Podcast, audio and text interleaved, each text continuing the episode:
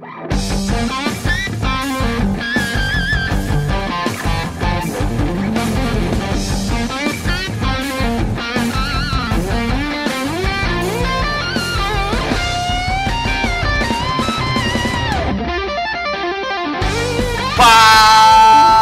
galera! Começa mais um do Grego Teologia e este, o de número 56.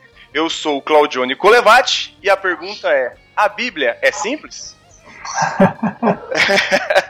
para quem aí está nos assistindo ao vivo e para quem é, também vai nos, vai nos ouvir pelo podcast, hoje nós temos uma participação especial que é um eu vou falar que é um grande amigo, porque apesar da gente nunca ter se visto pessoalmente, nós já até compartilhamos questões pessoais, né? E assim, nos tornamos amigos via internet, via WhatsApp, essas coisas que a tecnologia hoje proporciona pra gente, graças a Deus. Ainda falta uma, uma visita. Um dia a gente dá certo aí de sentar e comer uma pizza, uma lasanha, que seja, e bater um papo. Provavelmente vai envolver teologia. O cara é italiano, só pensa em massa. Né? É, Mas hoje nós vamos estar tá batendo um papo aqui, pessoal, com o professor Hudson. Ele não gosta que eu chame de professor, mas é o professor Hudson, do, é do, do canal e da página A Bíblia é Simples do Instagram. Então, Hudson, a abertura é sua, faça as honras. Bom, sou professor Hudson. Na verdade, na internet eu não gosto que me chamem de pastor. Na internet eu estou mais como professor mesmo é, para contribuir no ensinamento. Bom, sou Hudson, tenho 33 anos, uh, sou casado com a Carolina, muito bem casado, tenho duas filhas, a de 10 anos, tem a Melinda agora de 3 meses e 14 dias, olha só. e já sou convertido desde os 15 anos e leciono desde os 17 na igreja. Então a gente já está em uma jornada de um pouquinho de tempo, né? apesar de ainda bastante novo, jovem ainda, jovem ainda, jovem ainda. Então a gente está aí ensinando as escrituras e começamos do ano passado para cá é, a ensinar na, na internet também. Né? Essa, essa ferramenta que Deus nos proporcionou e principalmente nesse período de pandemia. Né? E com a graça de Deus a gente está aí é, ensinando já com um pouco mais de, de, de, de, irmãos participando ali dos nossos programas de ensino, né? Ah, é, eu, detalhe, eu, sou, sou pastor, sou pastor local na, na, na, minha igreja local, né? Não sou pastor titular, né? Mas sou ali o, o vice pastor ali da igreja. Auxilio no pastoreio, né? Legal, bacana. Bom, eu já participei, acho que no início, de um curso até do A Bíblia é Simples, foi muito bacana. É, hoje, falta de tempo é complicado, mas eu, eu recomendo aí para quem estiver nos ouvindo. Conheçam lá tanto o canal quanto a página. É muito bom. É uma coisa que é muito legal é que o professor Hudson ele não vai para um viés, para quem gosta de muita discussão te teológica, é, nem arminiana, nem calvinismo. A intenção dele é sobre a questão de apresentar a Bíblia, a questão de tornar, como, como tornar hábito a leitura da Bíblia, como tornar hábito, como você bu buscar a questão de aprender o que a Bíblia está querendo nos dizer. E isso é muito bacana. Então, para ir pentecostais, reformados, para quem que é cristão, quer aprender a, sobre a questão da leitura da Bíblia, eu recomendo o canal e a página é Bíblia é simples.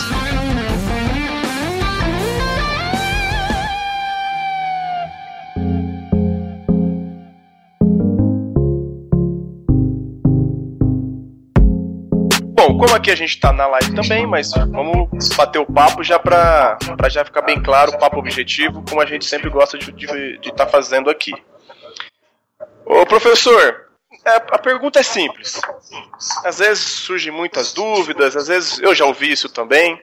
Então, assim, a Bíblia, ela é a palavra de Deus ou ela contém a palavra de Deus?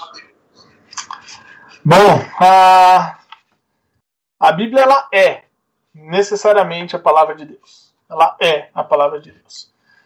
É, antes de falar do, do porquê ela é, ou do como chegar na, na discussão de ela ser a palavra de Deus, o porquê ela não contém a palavra de Deus. O fato do conter, quando as pessoas usam, até eu estava vendo igrejas que mudaram né, a, a, sua declaração de fé de a Bíblia é para a Bíblia contém a palavra de Deus. E o interessante do contém é que quando se eu entendo que a Bíblia contém a palavra de Deus, então eu sou o juiz para olhar para a Bíblia e falar assim: nessa parte, isso aqui é a palavra de Deus. Nessa outra parte, isso aqui não é a palavra de Deus. Então eu acabo me tornando o juiz da Bíblia. Isso se torna subjetivo. Né? Acaba ficando subjetiva a questão.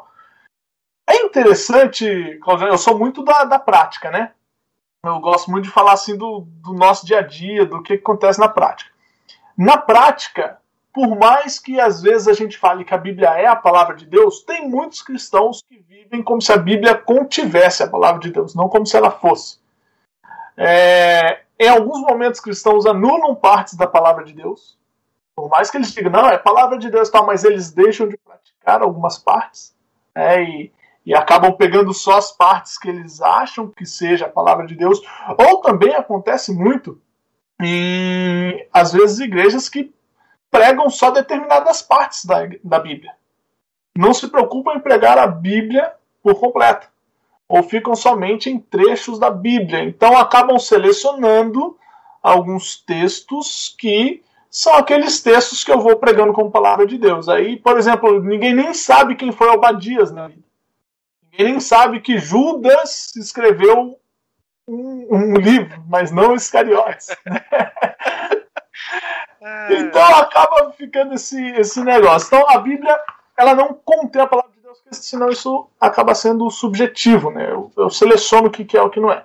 Agora, a Bíblia é a palavra de Deus, sim, corretamente estudada e perfeitamente interpretada dentro do seu contexto. Cada letrinha, cada virgulinha, cada pontinho em cima do J, né?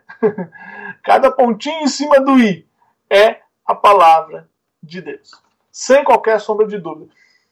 Tanto é que a gente tem várias e várias recomendações na Bíblia para que a gente não mude, para que a gente não acrescente e para que a gente nem retire a, a mínima vírgula da Bíblia.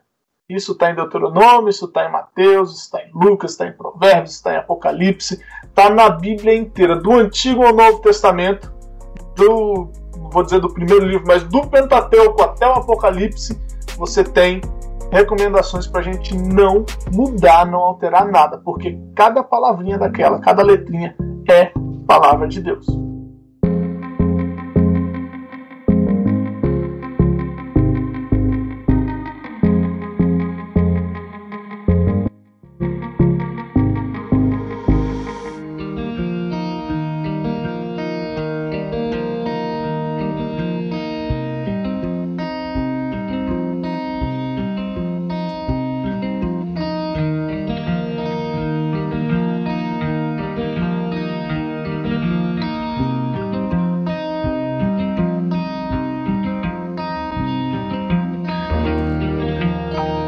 Essa questão de palavra de Deus e, e contenha, como você falou, é muito interessante porque é, eu já vi vários questionamentos, já vi até pessoas é, falando sobre ah, era a palavra, não é? Como você mesmo citou, o próprio Cristo nos alerta sobre não mexer nenhuma vírgula daquilo que já está escrito, né? Então isso tem que ficar muito claro. Mas aí, aí pode falar, pode falar. Assim, a, além, além disso, né? É, a Bíblia é então a palavra de Deus. Agora, tem vários argumentos para isso, né? Para comprovar isso. Eu não sei se você vai. Se a gente vai falar disso em algum outro momento. Mas. É, não, não. É, a intenção nem é. Se você, se você quiser explanar algo, algo agora para querer falar, ó, é, ela é a palavra de Deus por causa disso, fica à vontade. Pode puxar o gancho aí. Então, em primeiro lugar, assim, tem, é, a gente divide os argumentos entre argumentos internos e externos, né? evidências internas e externas. Internas que estão dentro da própria Bíblia, externas que estão fora da Bíblia. Então, argumentos internos, por exemplo, é que a Bíblia constantemente se chama de palavra de Deus. Sim. O próprio Jesus chama a Bíblia, o Antigo Testamento, no caso, de palavra de Deus. Os apóstolos se referem aos escritos de outros apóstolos como palavra inspirada por Deus. Ah, por vezes é, a gente vê claramente é, Deus mandando né, a pessoa proclamar determinada palavra, determinando que aquilo é de fato é, palavra de Deus. Né?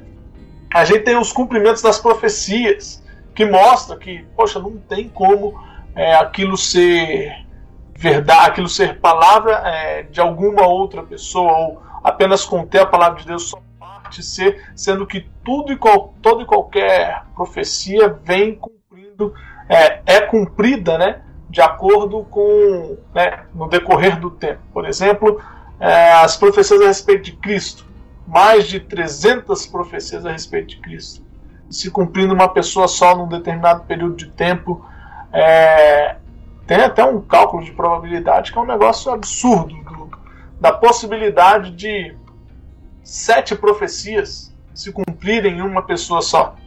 Esse o cálculo é absurdo. Que dirá mais de 300 profecias? Hoje não tem mais dúvida nenhuma, até, até historiadores, é, cristãos ou não, eles afirmam, eles entendem a veracidade histórica que a Bíblia tem. Né? É. Tem, tem dois, inclusive, dois muito conhecidos aí, historiadores e é, estudiosos das escrituras que eles eram ateus e que eles passaram a investigar a questão de Cristo, da vida de Cristo, da ressurreição de Cristo, né? Um muito famoso, né, o Lee Strobel, né? Que é, inclusive, do, do tem um filme a respeito dele, é Em Defesa de Cristo. Em Defesa de Cristo. É o livro Exatamente. que virou filme.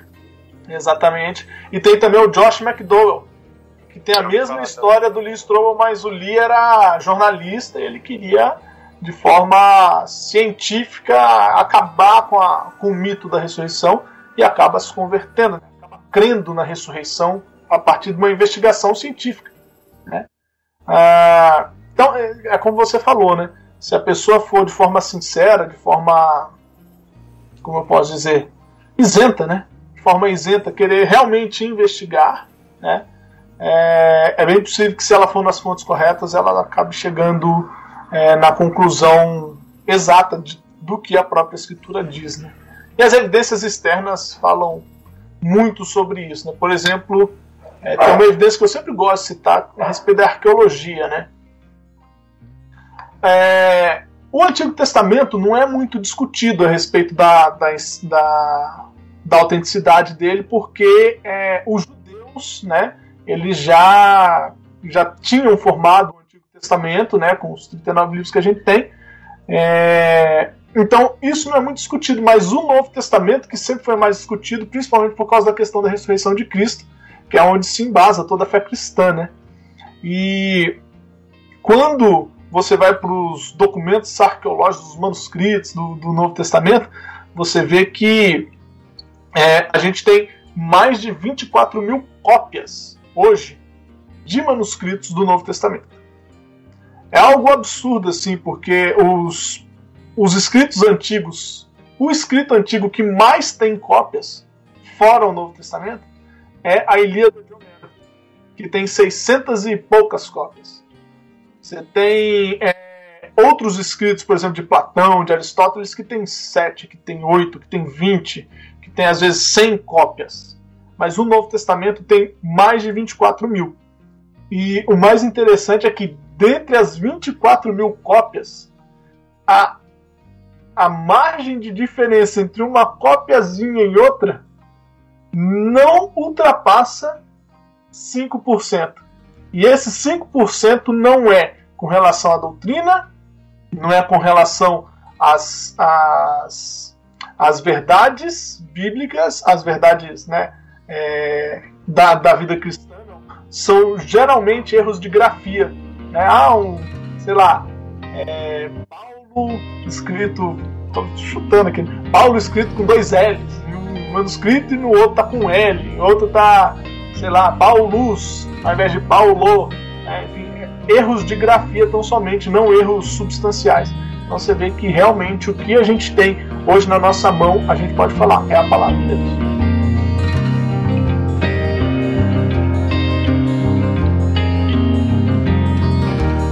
Bom, a gente sabe que a palavra de, sobre a palavra de Deus, a pergunta é o seguinte agora. A Bíblia, ela contém a verdade sobre tudo? Tipo, né? É, tudo que tá nela é a verdade e ela também contém a verdade sobre tudo, tudo aquilo que nós, como, como homens, podemos buscar na Bíblia a resposta? Responde pra gente aí. Não. Poxa vida. Eu achei que daria para buscar na Bíblia se existe essa terrestre, vida, vida não tem. tem. A gente tem dois pontos aqui, né? Primeiro, assim, a Bíblia não é um livro sobre tudo. Né? A Bíblia não é um livro sobre tudo. A Bíblia é um livro a respeito do plano de salvação, do plano de redenção.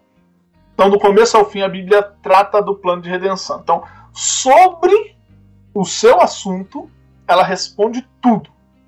Sobre o plano de redenção, sobre a salvação do homem, sobre o pecado do homem, a queda, aquilo que Cristo fez, aquilo que Deus projetou, que Cristo fez, que o Espírito Santo aplica na igreja.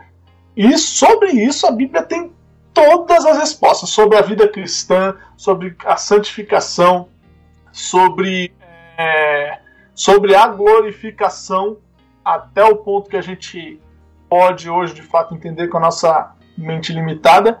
Sim, ela tem todas as respostas. Agora, é, ela não tem respostas sobre todos os assuntos da existência humana. Ela não fala de matemática necessariamente, ela não fala de física necessariamente, ela não fala de história necessariamente, porém, tudo que ela fala sobre física, sobre matemática, sobre astronomia, sobre história, tudo que ela cita nesses outros campos da, da, da, da do conhecimento humano, aí sim, tudo que ela cita é verdade. Tudo que ela cita é 100% confiável. E é interessante isso, porque às vezes tem muitos cristãos é, que, às vezes por falta de conhecimento, por falta de curiosidade, às vezes quer buscar, é, igual você falou, quer buscar respostas daquilo que não é. Qual, qual foi o objetivo em que Deus deixou a palavra dele? Eu até tenho um amigo, ele não está assistindo porque ele é. Ele gosta de ser meio terraplanista, e, e aí ele quer usar a Bíblia. E aí teve um dia eu falei, cara, eu falei, olha, cara, você tá querendo usar a Bíblia para fortalecer seu argumento, que os caras querem usar o domo. Eu falei, você uhum. tem que uhum. entender o seguinte: a Bíblia não foi escrita com o objetivo de fazer ciência. Você tem que respeitar, a gente chama até aqui a, a questão orgânica. Deus inspirou um homem, mas utilizou da parte orgânica do cara. O cara ele descreveu aquilo que ele entendia que era da, da maneira com que ele enxergava as coisas. Ainda eu brinquei com ele, falei, tá vendo essa planta aqui? Se eu for escrever algo sobre ela, você vai escrever talvez algo diferente de, de, acordo com a sua visão. Você vê ela mais verde, eu vejo mais amarelo, eu vejo um, um ramo maior. Mas é a mesma planta. Mas o, mas o, o objetivo da Bíblia nunca foi ser para explicar a ciência, cara. Eu falei, esse é o problema que vocês. Que ele fala, ah, porque os terraplanistas são bíblicos. Eu falei, o problema é que vocês estão querendo utilizar da Bíblia para dar respaldo ao argumento de, de vocês. Eu nem entrei no mérito, né, se eu, uhum. se eu acredito. Mas eu falo, não dá para usar a Bíblia. A Bíblia tem outra questão, que apresentou. É a questão da. da, da é, Deus é uma forma como Deus organizou a história da questão da redenção do, do homem, né? É, mas é complicado. Mas é muito legal você explicar isso, porque existem muitas dúvidas e tem muitas pessoas mesmo que vêm perguntar. Lá fala sobre. É, sei lá, até brinquei, vida extraterrestre. E se tiver vida, extra, é, vida fora do planeta, né? Mas tem, né? Mas tem. Aí o amigo meu falou assim: é, até um pastor amigo meu, não vou falar o nome dele, ele vai ficar bravo. Ele falou assim: é, se chegar uma nave aqui com essa terrestre e descer, eu rasgo a Bíblia. Eu falei, por quê? Ele falou assim, porque não tem como ter vida fora do planeta. Eu falei, rapaz, se chegar aqui, eu vou pregar o evangelho. Jesus manda pregar toda criatura, desceu aí, eu vou pregar o evangelho.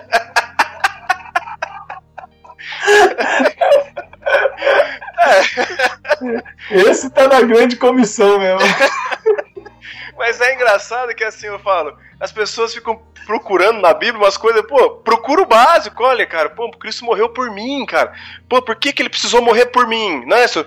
E se ele não tivesse morrido, o que seria de mim? Eu, tipo assim, olha, o que é a vida? Por que, que eu fui criado? Umas coisas que as pessoas. Não, querem buscar vida fora, resposta para igual você falou, pra física, pra matemática, porque dois é mais dois. Vamos ver se na Bíblia Jesus fala, né?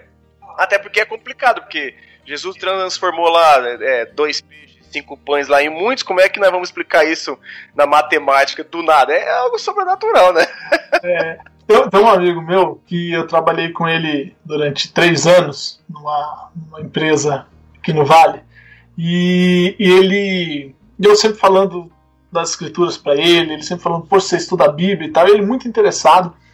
É, ele é católico. E aí eu sempre falando das escrituras para ele. Só que ele sempre perguntava, e vez por outra ele, ele vê o conteúdo aqui. Então pode ser que ele assista aqui, se ele assistir, ele vai saber que é ele. Ele sempre perguntava muita coisa e tal, só que coisas assim, dinossauro. E extraterrestre. E é, teve uma vez que ele perguntou sobre por que, que, as, criança que nasce com, com doenças assim, né, que você não explica, né, né consequência, é, como é que isso, que, que, como é que Deus enxerga isso, por que, que Deus deixa isso acontecer e tal. E, e eu sempre que ele vinha com essas perguntas, eu falava para ele, cara, você pergunta sobre tudo. Você quer saber sobre tudo, cara, mas o mais importante você não pergunta. E aí teve um dia que eu falei para ele que é como que eu posso ser salvo? E aí eu preguei o evangelho para ele. É, é, interessante que a, a, muita gente, muitos não cristãos querem saber isso querem saber esse tipo de coisa. Né? E aí o nosso papel como cristão, como, é, como discipuladores, como evangelistas, a gente precisa levar a pessoa para o foco. Ó, o foco da escritura é esse aqui. Não adianta nada você saber é, todas as línguas, você saber todos os assuntos e tudo se você não souber do que é o primordial. E assim como para nós, para você cristão que está ouvindo, que está assistindo, é, não adianta nada você saber responder todas essas perguntas aí e você não pregar o evangelho para a pessoa. E a pessoa sair sem saber do evangelho. Não adianta.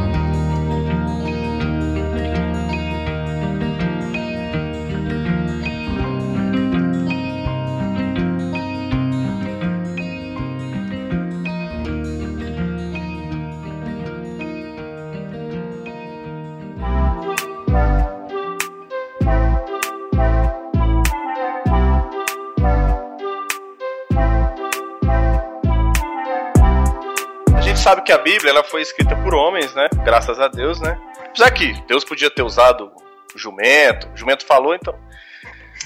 assim, e, mas por que, que eu trago isso? Porque assim, a gente sabe que é, muita gente usa esse tipo, usa isso, esse argumento, às vezes para colocar que a Bíblia é como se ela fosse infalível, né? Tipo, que ela contém verdades, porque foi homem que escreveu, então o cara colocou vontade dele lá, tal nós como os cristãos, assim, como que a gente se posiciona diante desses argumentos, desses pensamentos em querer questionar que a Bíblia foi escrita por homem? Uma vez, até antes de você começar, eu também tenho, a gente sempre, sempre, sempre tem história, né?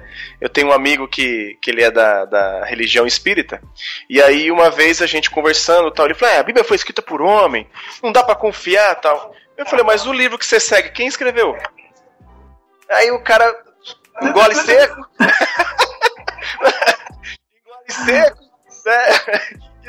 resposta. Mas agora eu deixo você responder pra gente. E aí, a Bíblia foi escrita por homens. E aí? E agora? Uh, tem dois textos básicos, né, que falam especificamente sobre isso, que é o de 2 Timóteo 3, né, 16 e 17, e 2 Pedro 1, 20 e 21, né, que falam sobre a inspiração. Né. É interessante que a gente fala inspiração da palavra, o fato da Bíblia ter sido inspirada por Deus. Mas, a bem da verdade, ela foi expirada por Deus. É, o texto, a, a, melhor tradução da palavra seria expirar, né? Deus solta, né? A, a, a palavra sai dele, né? Então, aquilo que nós temos hoje como texto na nossa mão, ela recebe essa essa expiração de Deus, ela absorve, né, ela é então inspirada. Então, a essência de Deus está na Bíblia, está nas Escrituras. Deus expira sua própria essência na Bíblia. A, sua pergunta é: como é que eu me posiciono diante do pensamento de que, olha, foi escrito por homens? Primeiro, não tem como eu crer que ela foi. Não tem como eu. Não é crer.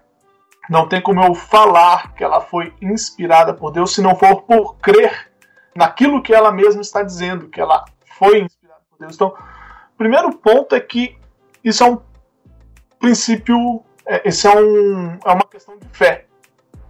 É, é, é imprescindivelmente uma questão de fé.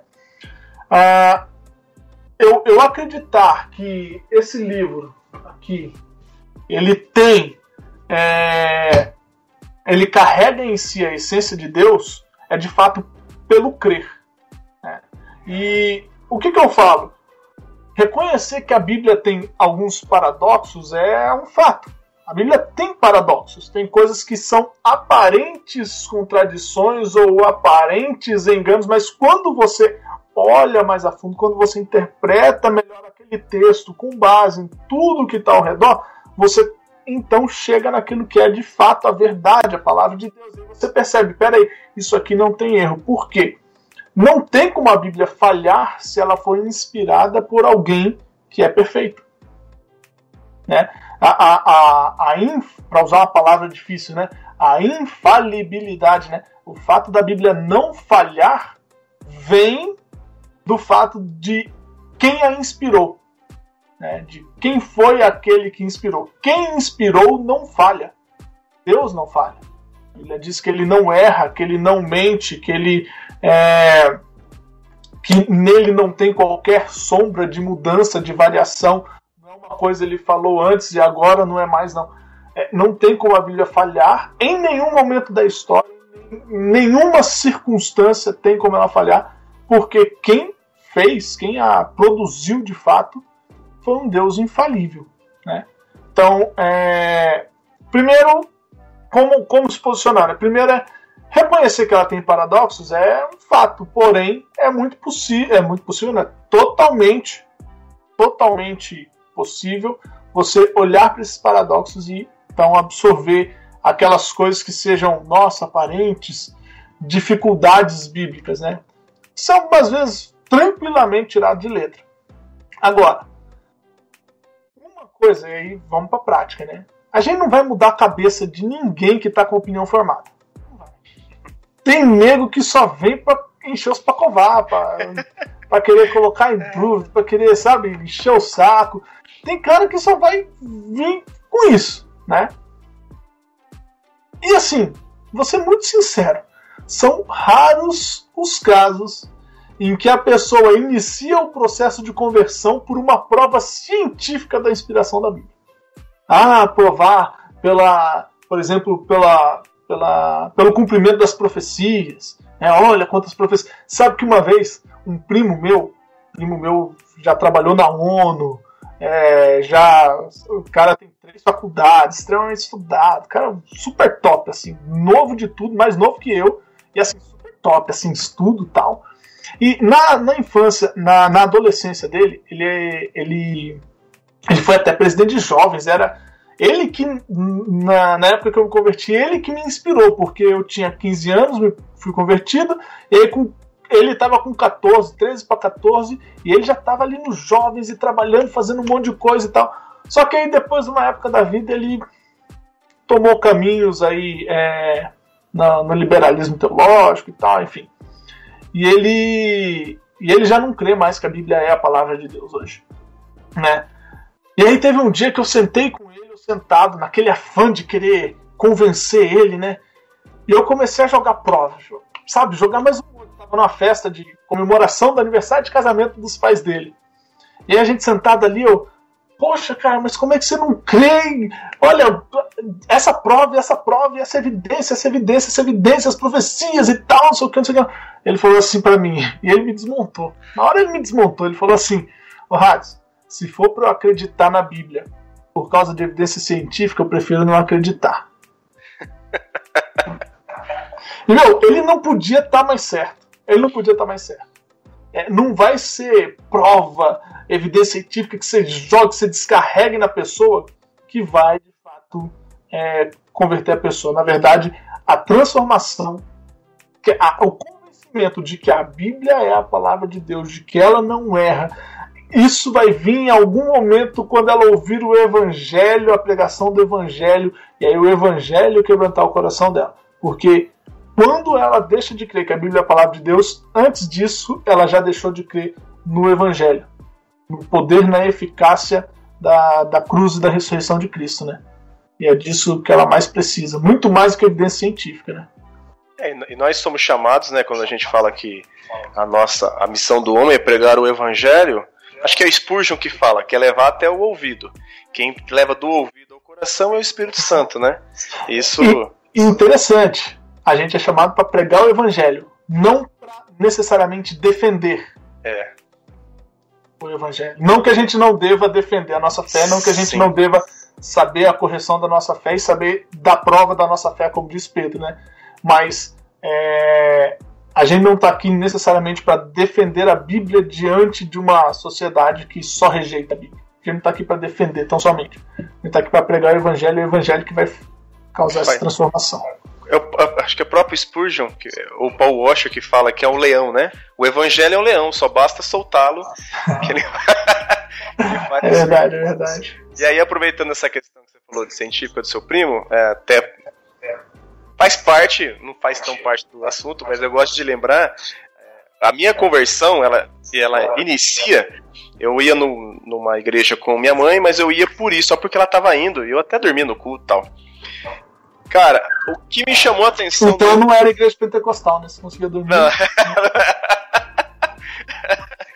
E é legal que, assim, o que me chamou a atenção, que foi aquele estralo, sabe? Eu, eu falo que a minha conversão, ela não é aquela igual de, de, de Paulo, que foi do dia pra noite. A minha foi mais ou menos igual Pedro. Foi, foram os estralos, Deus foi colocando as coisas assim.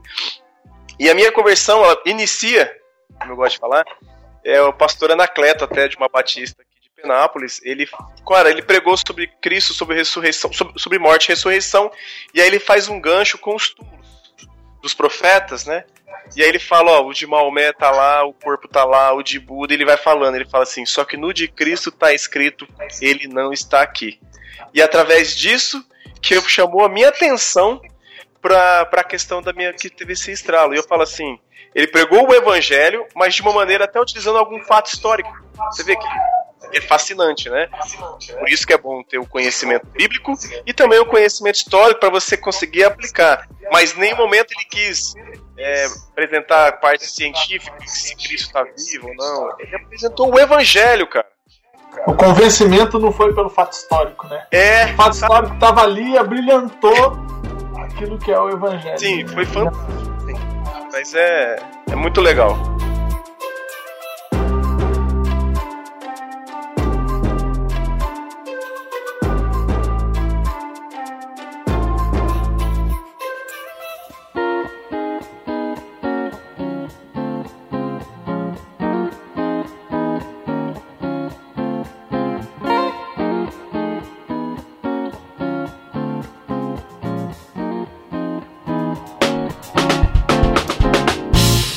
Agora trazendo para a prática, como você tem falado já na prática, mas assim, para o cristão, né, o que é a Bíblia?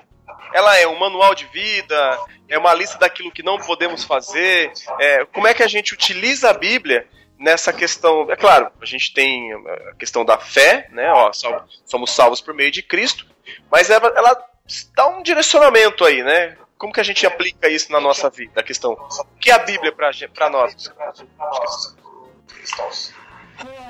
Eu sempre vejo. A, a, a, resposta pronta é essa, né? A Bíblia é um manual para a vida do cristão. Essa é a resposta pronta. A resposta pronta é a Bíblia é a palavra de Deus. Né?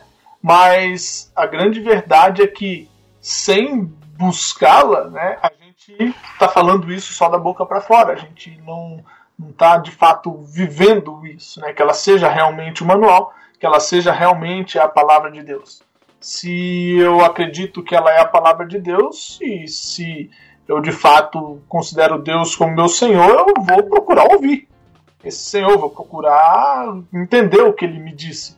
Né? Então eu vou para a Bíblia. Se eu entendo que ela é um manual para a vida do cristão, então, peraí, se eu tenho. É... Geralmente a gente olha. Eu não sei, né?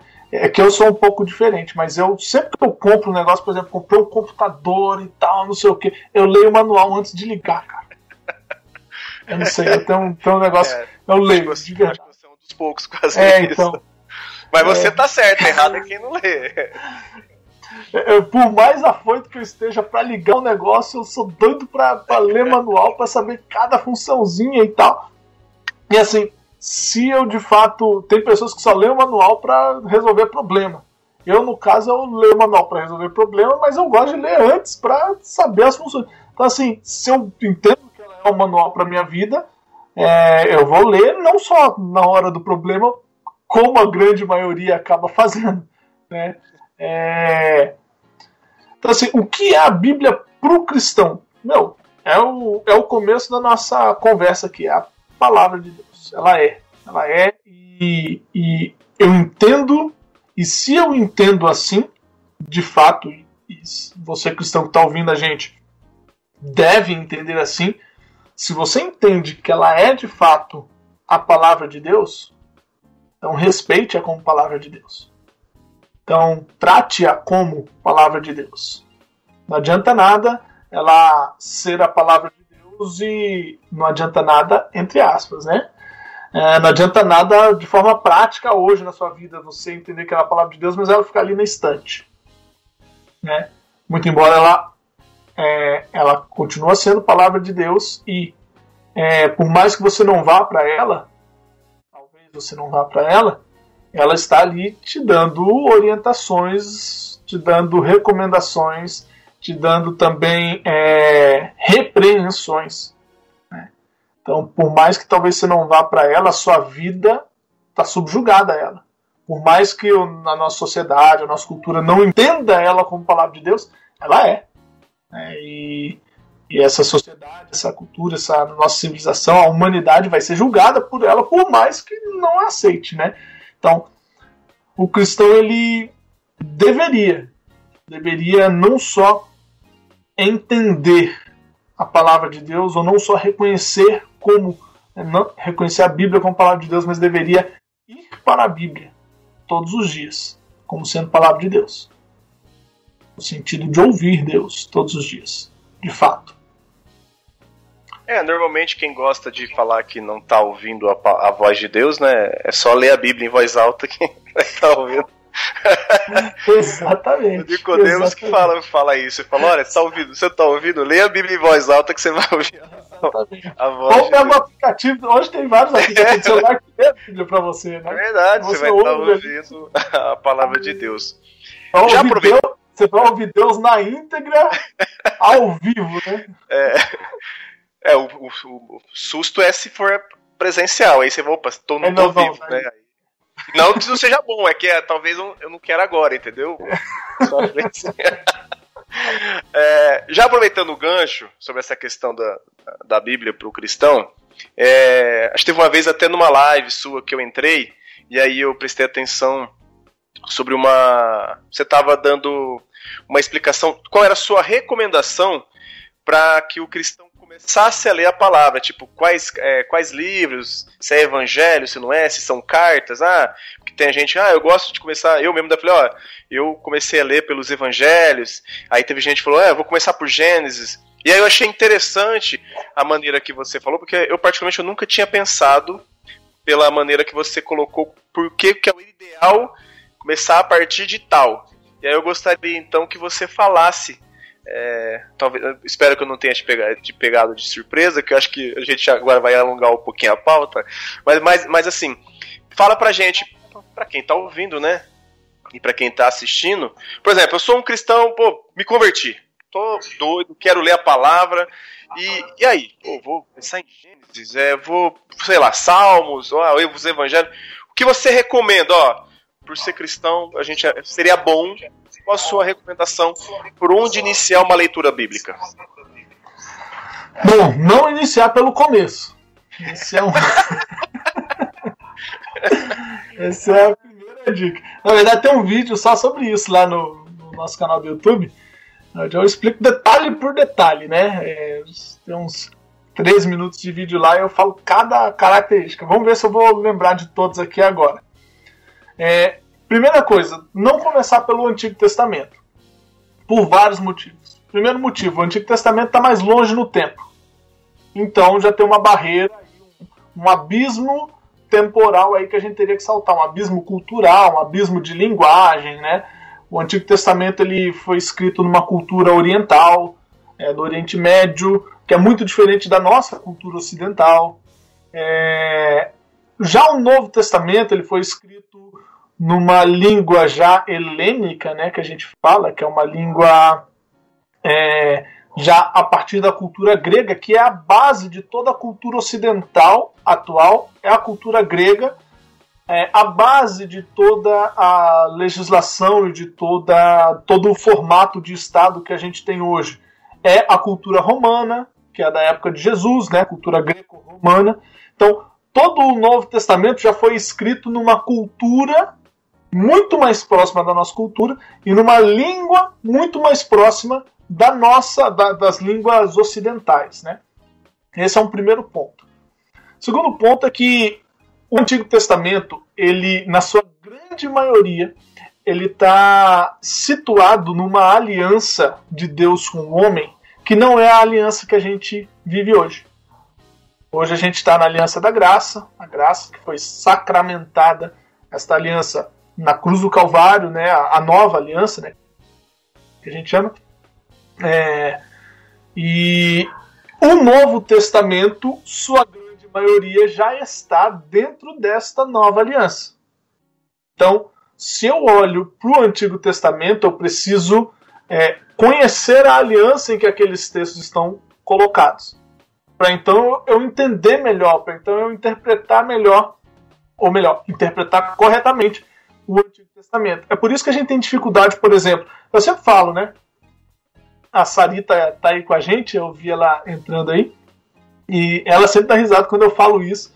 É, que assim, a gente. Todo mundo que começa em Gênesis, a grande maioria, a grande, esmagadora maioria, ou para em Gênesis mesmo, ou vai. Porque Levítico é terrível. É terrível ler Levítico sem o conhecimento do Novo Testamento, por exemplo, do livro de Hebreus, sem o conhecimento da lei, né, sem o conhecimento do, do significado né, da, da aliança ali da lei.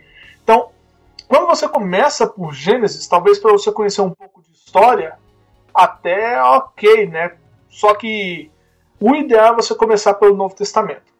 Aí muitas pessoas falam assim, ah, então começar por Mateus, né? É, eu já diria o leitor inicial, né? Nós estamos falando do leitor Sim, inicial é. das escrituras. Eu diria o seguinte: comece pelo por alguma carta.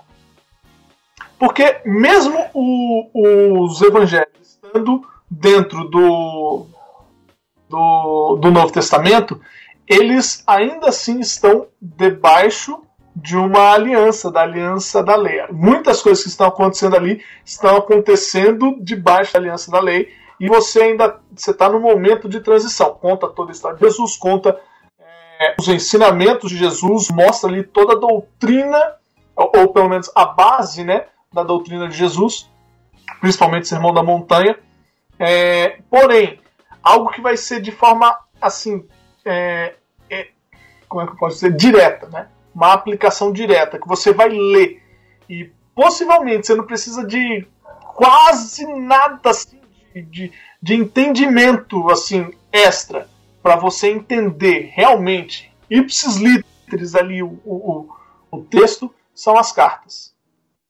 Porque as cartas elas já foram escritas diretamente para a igreja. Hoje nós somos igreja debaixo da aliança da graça. As cartas elas já foram escritas para a igreja debaixo da aliança da graça. Então, salvo raríssimas exceções dentro das cartas, a gente vai ter. É, poderia talvez falar que 95% dos textos das cartas, aplicações diretas. Você pode ler ele ali, entende ele dentro do contexto, claro, toda frase está dentro do contexto, toda afirmação está dentro do contexto, entende ele dentro do contexto, aplica e fica muito mais fácil, se torna prazerosa a leitura, porque você entende o texto. Você entende Quer dizer, você não só entende o texto, mas você entende o que aquilo significa para a sua vida de forma prática. Então, comece pelas cartas. Se eu puder dar uma dica de qual carta, é, por qual carta começar, comece pela de Tiago, que é de todas a mais prática.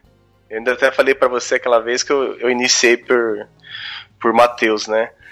Mas uma coisa que é bom só reafirmando para quem está nos ouvindo, pessoal, presta atenção no que o professor Hudson falou. A gente está falando aqui de questão de novo convertido que está iniciando a leitura da palavra.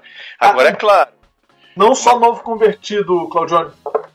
É, qualquer pessoa que não tenha qualquer intimidade com a Bíblia. Porque às vezes tem convertido. É. 20 anos de Bíblia, é. 20 anos de cristão, nunca leu a Bíblia? Isso, correto. É, para quem quer buscar ter uma intimidade e leitura com a palavra, é isso que ele está falando. É claro que para quem já tem um conhecimento e quer buscar mais conhecimento histórico, o porquê tudo é relacionado ao Antigo Testamento, é claro que tem que ler o Antigo Testamento, tem que buscar se aprofundar, até porque a gente sabe que tudo que está no Antigo Testamento é sombra daquilo que viria, que é Cristo, né? Que, que é o nosso Salvador. Mas eu, eu particularmente, eu, depois da sua dica, eu vou ver se eu começo, eu, se, eu, se eu vou ler também.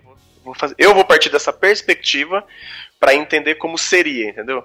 É, não que eu tenha. O, o ideal é que o cristão comece por aí, né? Vamos dizer, começa pelas cartas, vai para os evangelhos, depois vai para o Antigo Testamento. Só que, assim, tenha um bom entendimento, né? uma boa leitura do Novo Testamento, uma excelente boa leitura das cartas e depois dos evangelhos, para daí então você ir para o Antigo Testamento e muita coisa vai fazer muito mais sentido.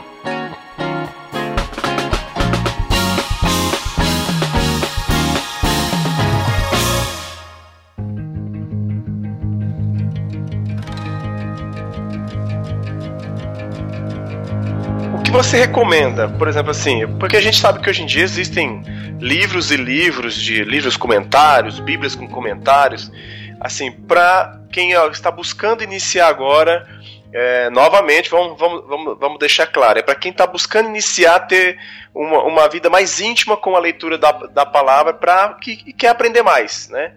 É, o que você recomenda, assim, só Bíblia ou um livro ali ou não, ó, só Bíblia, ou, sei lá. O que, que você recomenda para o pessoal? Só Bíblia. E detalhe, abomine Bíblias de estudo.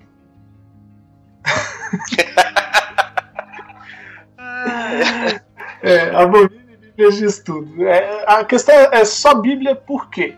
Porque se você vai para outros comentários, se você vai para outros materiais, a, a, primeira de todas as questões é que você fica preguiçoso com o texto bíblico. Essa é a primeira de todas as questões. E, e eu sempre ensino no projeto é, justamente como você ir para a Bíblia e só para a Bíblia.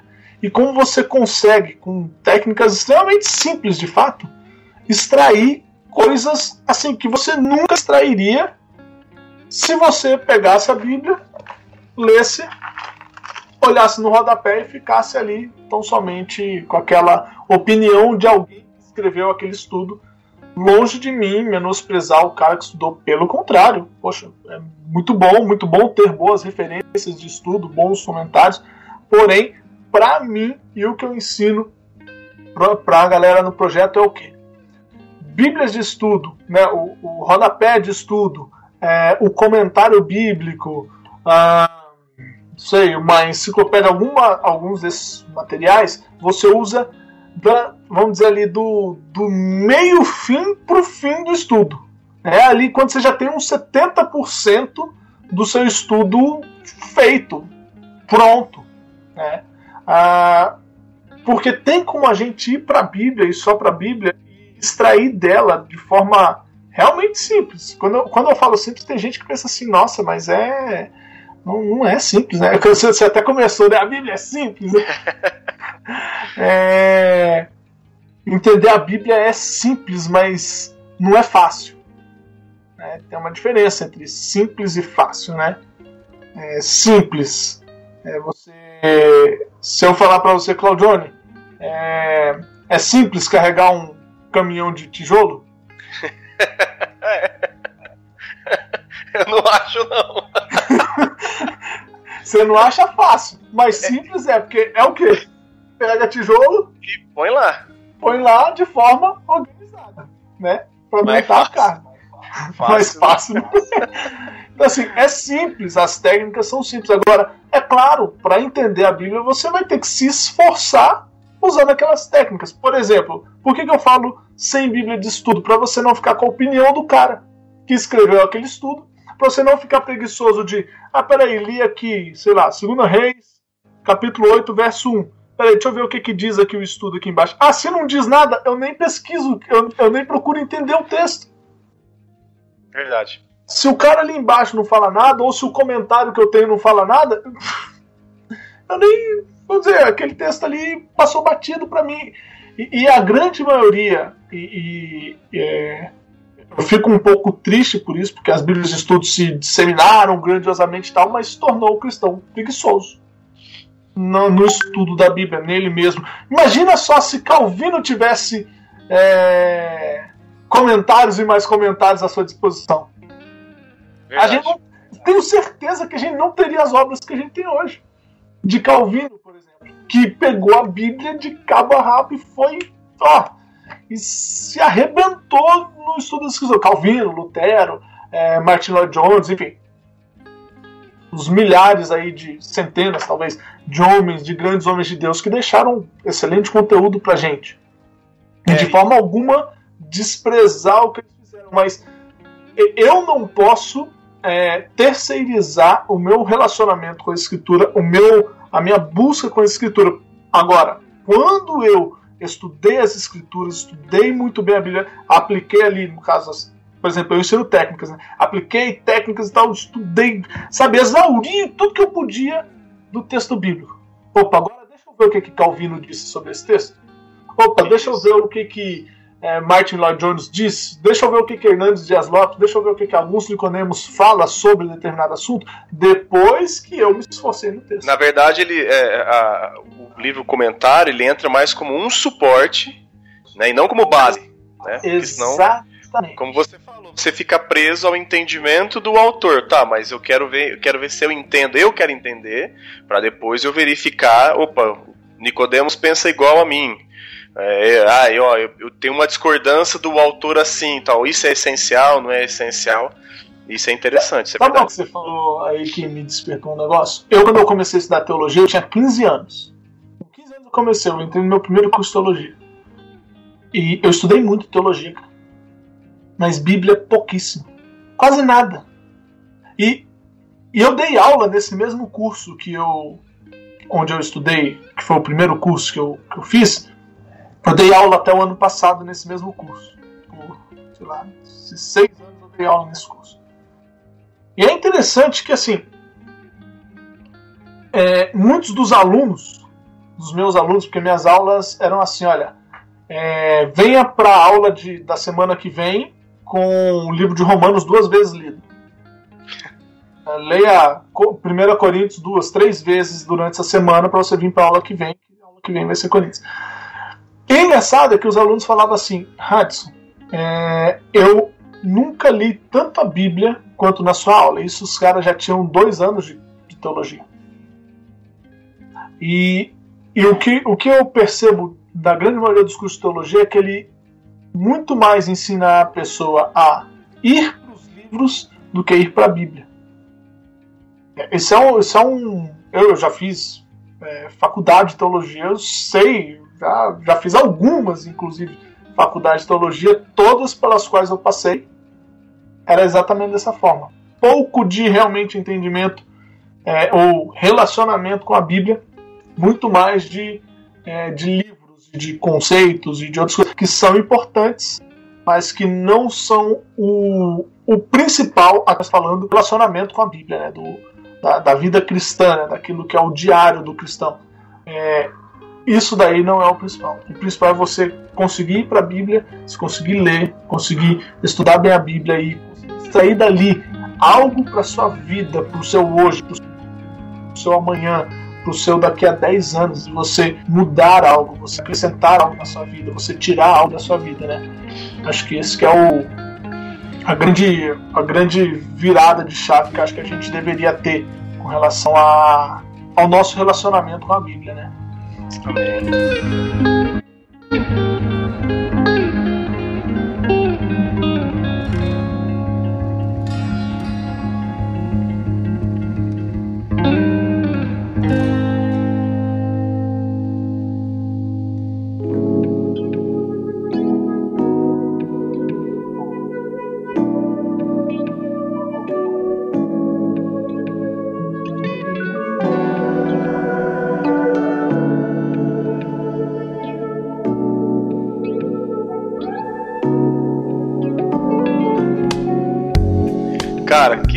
Fantástico. A gente fica mais ou menos, eu fico controlando o horário aqui, senão depois o Rafa me mata. Assim, tenho certeza que o pessoal que está assistindo, o pessoal que vai ouvir, é, tirou muitas dúvidas, porque eu, eu vejo ainda no meio evangélico muitas questões por essa por essa questão de não ter essa intimidade com a Bíblia, e alguns desses questionamentos eu joguei aqui porque eu sabia que você ia responder, porque eu já até tinha visto você comentando algo por aí. Para a gente começar a finalizar, né, gostaria de novamente agradecer você pela participação aqui no Do Grego Teologia. É, a gente estava devendo uma live, aí nós juntamos podcast com a live. é... Deu tudo certo. E assim, agradeço. A gente sabe que você tem tempo corrido e hoje também era para eu estar trabalhando, mas aí eu não tô, tô de teletrabalho. É, agradeço novamente você, obrigado pela disposição, obrigado pela, por compartilhar o seu conhecimento com a gente. Né? É, você que está nos assistindo aí pelo canal, pelo Instagram do, do A Bíblia é Simples, Vai lá, conhece do Grego Teologia. Eu vou, eu vou mandar mensagem pro Rados todo dia. Eu vou mandar um vídeo para ele, para ele jogar nas aulas antes, pra você conhecer a gente lá. Dá uma força pro, pro, pro nosso canal. Manda que eu coloco. Manda, de verdade. Você, o tá- pessoal tá, lá a gente. Pô, a gente, logo, logo a gente vai estar tá voltando com sorteio de livros. Agora, assim, deixa uma consideração final para quem tá nos ouvindo, cara. O que, que você finaliza aí pro pessoal? Uma reflexão que seja. Alguma coisa. Ó, oh, é a, a, única. A, única não, né? Uma das coisas que eu sempre gosto de falar, que eu sempre. vão, vão de forma bastante prática. Quer mudar seu relacionamento realmente com a Bíblia? Eu uso sempre um lema, que é o UPTD. UPTD. É um pouco todo dia. Um pouco todo dia. É, não adianta eu falar assim, poxa, eu vou nossa, hoje eu vou começar a ler a Bíblia. Quantas vezes você já fez isso, Claudione? Eu já várias. Nossa, hoje eu vou começar a ler a Bíblia. Eu vou começar a ler 10 capítulos por dia. Não, não passava de uma semana. Não passava, sei lá, de 10 dias lendo 10 capítulos por dia. Daqui a pouco já embolava, já não dava para ler tudo no dia. Daqui a pouco, no outro já ficava devendo 5, no outro tinha que ler 15. Daí daqui a pouco esquece. Esquece, acabou. É, é tanto que você sabe qual é o livro mais lido da Bíblia, né? não. Gênesis. É mesmo? É, porque a turma começa a ler a Bíblia por Gênesis, para em Gênesis e. É certo, é. Mas, é o livro mais, mais lido da Bíblia é Gênesis. Faz, faz sentido. Assim, é, o lema que eu uso, inclusive lá com o pessoal, é um pouco todo dia. É, cinco minutos é muito melhor do que nada. Cinco minutos hoje é muito melhor do que o nada que você leu ontem. Então, assim, se você começar hoje, falar assim, poxa, essa semana eu vou tirar pelo menos 5 minutos do dia para eu ler que seja um capítulo da Bíblia. Seja Tiago. Vai lá, Tiago. Começa. 5 minutos. 5 minutos. Marca o horário. Marca um. Pega a Bíblia, já deixa no esquema. Fala assim: ó, nesses 5 minutos, coloca o cronômetro para. Na hora que o cronômetro bater, apitar, você para de ler. 5 minutos. E aí, depois fala: Poxa vida. Aqueles 5 minutos durante aquela semana foi interessante. É uma experiência que você vai criando o hábito. Daqui a pouco você começa a gostar do negócio e aí você fala, poxa, cinco minutos, peraí, o despertador tocou ali, só que é o seguinte, eu quero terminar esse capítulo aqui. E aí você vai lá e termina, e aí já cinco vira sete. E daqui a pouco você fala, não, não dá. Tem, tem, eh, antes de entrar aqui para live, uma aluna mandou aqui uma mensagem no WhatsApp falando assim, ó. Pois, professor, tem, antes eu não gostava de ler a Bíblia. Ela falou agora, no meu final de semana, que eu tenho um pouquinho mais de tempo, no sábado, ela falou assim, sábado agora, anteontem, né? Anteontem? É, anteontem, é, eu comecei a ler a Bíblia, era uma e meia, quando deu quatro e meia da tarde, eu fui olhar e falei, puxa vida, já passou isso tudo. A, a menina leu três horas de. Três horas na Bíblia. Mas assim, se tornou prazeroso. Não lia nada, lia zero. Lia zero a quatro. Acho que ela está no projeto quatro meses. Quatro acho que desde dezembro, 4, 5 meses mais ou menos que ela está no projeto. Você vê, é, tudo começa de, de pequenos hábitos e uma coisa é fato: a constância vence a força. A constância vence a força. Se você for constante ali com 5 minutos, é muito melhor do que você pegar um dia e ler, sei lá, 10 capítulos. É muito melhor. Todos os dias você lê um pouco, você cria o hábito, você começa a ter prazer nas escrituras. E se eu puder te dar uma dica, vou, vou falar uma técnica aqui de leitura que para mim é é das melhores. Todos os alunos lá do projeto falam: Poxa, essa aqui mudou a minha forma de enxergar a Bíblia. Leia em várias versões. Todas as versões possíveis e imagináveis que você puder ter da Bíblia, até edições paulinas, é, é, é, livro dos Mormons, não, aí deixa quieto, né? Mas a tradução do Novo Mundo também deixa quieto, né? Mas as traduções mais conhecidas aí, né? NVI, NVT, Nova Tradução de Linguagem de Hoje, Revista Atualizada, Revista Corrigida, é, Corrigida e Fiel, Almeida do Século XXI, todas as versões que você puder ler. Leia o mesmo texto várias vezes, em versões diferentes, e vai ter, você vai ter uma grande, uma grande diferença no seu relacionamento com a Bíblia. Vai mudar sua forma de pensar, sua forma de se relacionar realmente com a Bíblia. É isso aí. Obrigado, professor Hudson. Eu vou deixar um texto é, para finalizar aqui como consideração final, não tem como não falar dele, né? Segundo Timóteo 3,16 diz, né? Toda a escritura é inspirada por Deus e útil para o ensino, para a repreensão, para a correção e para a instrução na justiça, para que o homem de Deus seja apto e plenamente preparado para toda boa obra. E acho que fica aí. Eu sou o Claudione Colevati e até a próxima e obrigado, pessoal, e o professor Hades do A Bíblia é Simples. Até mais. Valeu, pessoal. Obrigado. Valeu.